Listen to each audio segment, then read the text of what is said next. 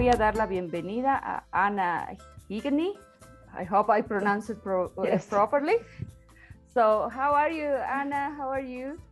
I'm good, thank you, Silvia. Thank you for inviting me. Oh, you are very welcome, and thank you for accepting the, the interview with us.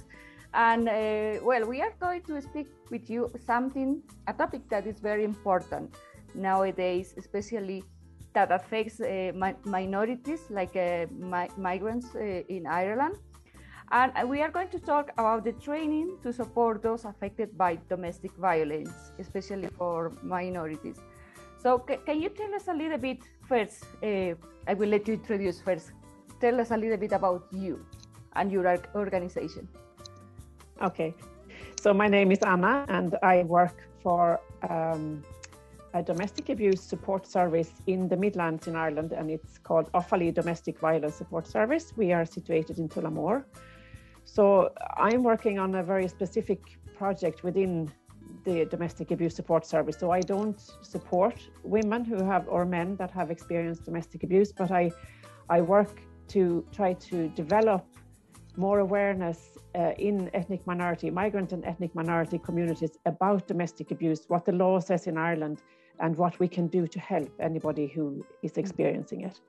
And I am also working a, a bit with trying to um, make the services more make it easier for them to work with women and men from from different countries with different backgrounds and different cultures.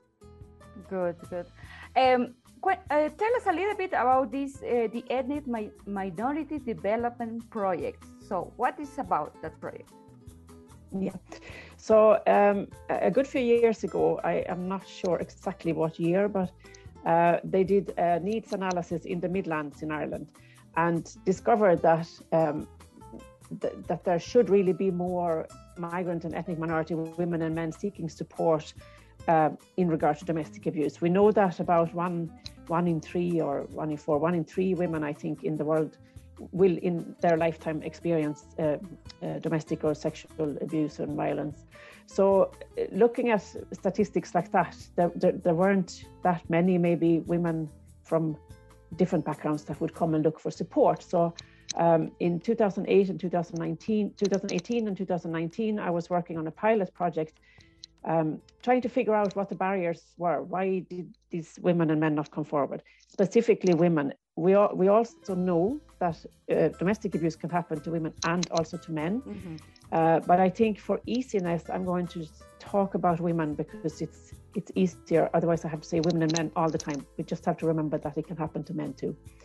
So for two years, I uh, I worked uh, with organizations and, and services in the Midlands, and I learned a lot from organizations and services in Dublin who are working with migrant women, um, trying to figure out what the what the barriers are. And we did, I did write a report uh, for the two years for the pilot project, and mm-hmm. the barriers that we identified that time were language and communication was the largest barrier they might people might not necessarily know that there are domestic abuse support services in Ireland and what these services can do. Where can they find them and what can they do for, for someone who is experiencing it?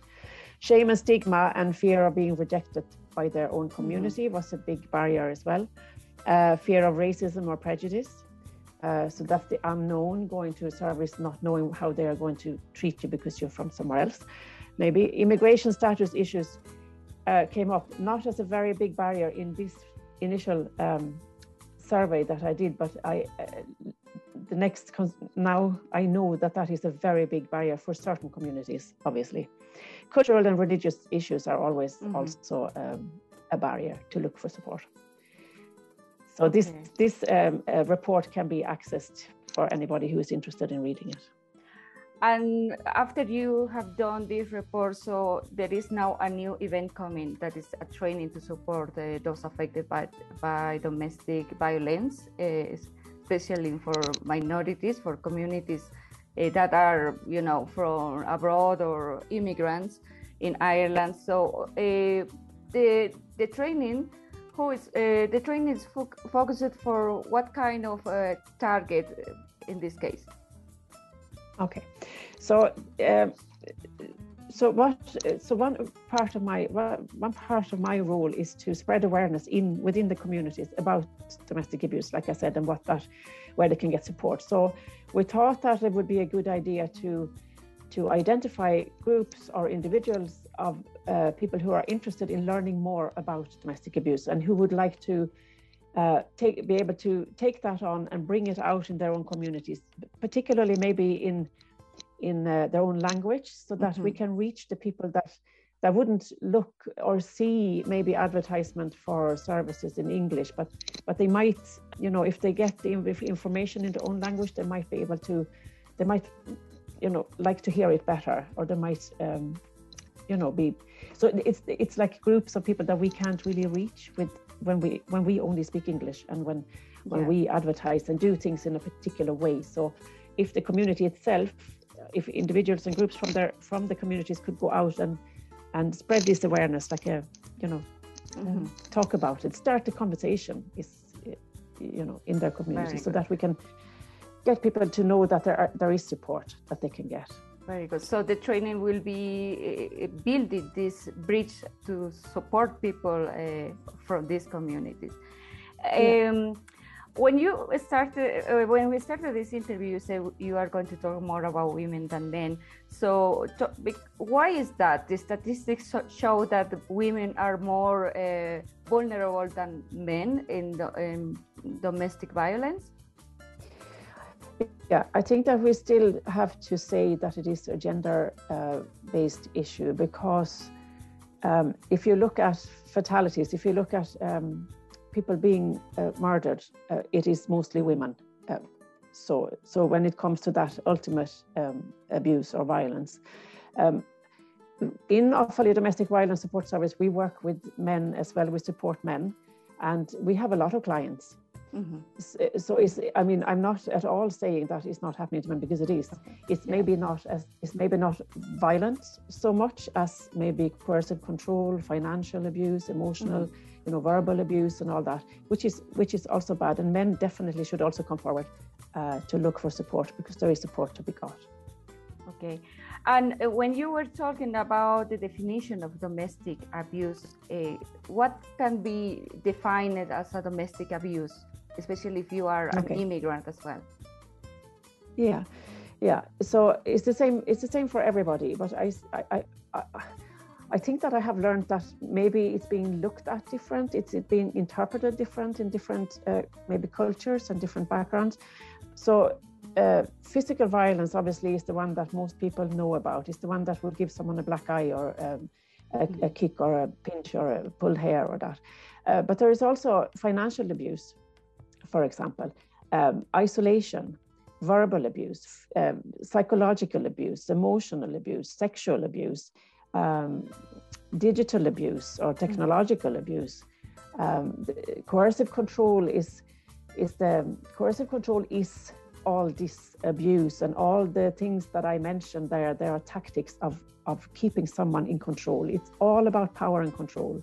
Mm-hmm. It's the power and control of one person over another in a relationship. Okay. So we all know that in relationships we do sometimes you know maybe fight we have fights or we you know we argue or whatever but this is this is different because this is like a systematic uh, um, uh, way of someone keeping control over someone else mm-hmm. so so with with threats maybe of violence threats of uh, uh, there could be isolation isolating someone not letting them go and see their friends it could be uh, not um, making sure that they don't have any money themselves so that they actually can't if you don't have any money you can't do anything. You can't even go for a cup of coffee. Um, it could be someone monitoring someone's uh, movement all the time maybe micromanaging what they're eating when they're sleeping mm-hmm. who they're seeing what they're wearing. There's a there's a whole load. There's a, there's a lot that can happen but it's always that uh, control by someone and the power of someone over someone else so when someone starts to um, live their life differently than they would have mm-hmm. you know because of these these threats all the time that is exactly. you know, that is abusive yeah. Exactly. Thank you so much for that for explaining that. That is very useful as well. Uh, for example, if a, if a woman, for example, is, is married with an Irish uh, Irish man, there there are some barriers, especially to uh, when there is the time to look for some support. That can be the language, that can be, for example, the immigration status. So, how can a, a person, in this case, a woman, can uh, find support in Ireland if, if, if she is suffering from domestic violence, any mm. kind of uh, domestic abuse? Mm. Mm-hmm. Um, nobody should have to it should have to live like that. So there is there is anybody can go and look for support. I know that there are barriers there when uh, specifically maybe with the language and also being worried that they won't be received, you know, um, the way they would like when they go to a service maybe. Um, the immigration status issue is difficult. It's very difficult for someone, I suppose, who is undocumented because. Um, but as long as you have, if you have a if you have a visa that is dependent on your spouse, um, as long as that is in in date or just you know if it's if it has been like that, then you can go and look for your own um, status. You can get your own uh, uh stamp, you know. Uh, you know away from your spouse mm-hmm. uh, it takes a little bit of time but there, there are ways that you can do that and we talk a little bit about that in the training as well very good um, so uh, i know it's not easy but I, I still I would encourage anybody who is living in a in an abusive relationship to go and look for support. There there are ways you know that can you know that, that the person can get support. Maybe even get you know get and talk to someone who can help them to make a safety plan, for example, mm-hmm. so that they can they can continue living where they are, but they can learn about how they can keep themselves and their children safe. Exactly. Uh, for example, or or try to you know make them to connect with someone so that they can get out sometimes and and, and meet with other people and maybe learn, start to learn English and and build themselves up like that. And we can work from there. Nobody should have to live with abuse. Exactly. And of course, if someone is really in danger, if it's a it's a violent relationship or something, someone is worried about themselves or their children, or that they should ring the guards always. Okay, yeah, that is sometimes that immigrants, especially, probably would be afraid to contact, for example, the authorities, the police, or the Garda in this case in Ireland, uh, mm-hmm. because they are afraid from some deportation, uh, for example, issues. Um, that's a long, a long uh, topic to talk about as well. But now we are facing also, you know, the COVID, uh, the, the COVID-19 uh, situation, restrictions as well. And we were also in lockdown. How this has affected uh, the situation of women living with partners, for example, and facing domestic abuse? Mm, it's been very, very difficult.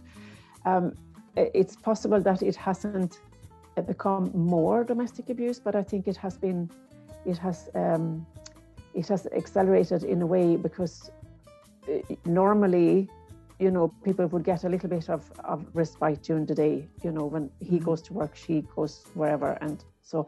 But now, when people were locked up together, of course, that uh, that respite wasn't there. So uh, it kind of heightened the what was happening if there was domestic abuse. So it has been very, very hard. Um, now people now we're allowed to go and meet people again and and that so we you know that was actually another reason why why uh, we thought about it these domestic abuse awareness champions as we call the people who have trained you know in in the six hour training that i'm giving that to be able to if this would happen again let's say so mm-hmm. that people can you know make a network of connections so someone will know through social media or whatever that this person is a person that you can talk to if anything happens. And then they can make maybe contact you know on social media while they're in lockdown. So that was that was actually one of the things that came out of, of, of lockdown as well that we thought that that could build up networks. Um, of course these networks are good even when we don't we're not in lockdown. Mm-hmm. but uh, yeah. So because I, I heard from services, especially family resource centres, and that they were afraid sometimes. Some women would have come to, they would have been allowed to go to a family resource centre, or they would have had business there, so would have come there once a week maybe, and and had chatted with people. And the people who worked there could keep an eye on them and see what was happening and kind of link in with them and check with them and ask them are they okay and that. I heard services tell me during the lockdown that they were worried. They were afraid to contact them because they knew the abuser was with them in the house, but yeah. they were afraid to contact them and ask how they were doing. So I think it would be important there to build up kind of a network of, of communication. And I think a lot of Facebook pages, pages in different communities started up during lockdown as well, and mm-hmm. you know enable this kind of contact between people. Thank you. It is, it is important, as you said, uh, create these uh, networks so to, for, to support the especially cases of domestic violence. Tell us uh, how, when is the next training started? Uh, how can people participate of this training? Okay, uh, we are doing training. Uh, now I have to look at my calendar here. okay, no we problem. have we have it. Um, we had a meeting the other day. So yes, there is a training on the 16th of um, March, one in the morning at 10 and one in the evening at 7. And then we're also having one on the 26th of March, it's a Saturday between 10 and 12. Mm-hmm. And now the email address, I don't have that here in my, I don't have that here. it's Gabriella. Gab, Gabriella, Gabby is looking after that. Yeah. Um, so uh, yes, maybe you can find that and. Uh, and yeah, we are, go- we are going to post. Yeah, we are going to post the email address to contact as well. It's in Facebook as well. The form that everyone can fill to yes. to participate yeah. uh, for the training. Uh, yeah. Just last thing, just to finish the, the, this interview with you. Uh, can you tell us, for example, uh, if there are some signs that we can see if a person is suffering from domestic violence?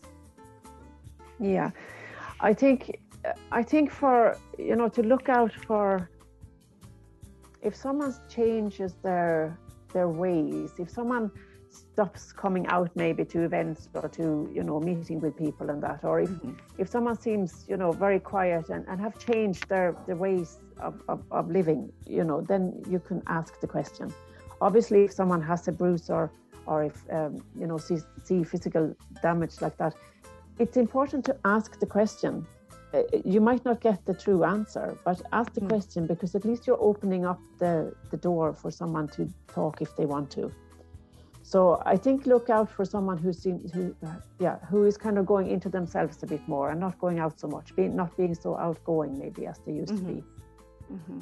Yeah, because sometimes, yeah, women or anyone who is facing domestic violence probably will be afraid to talk about that as well.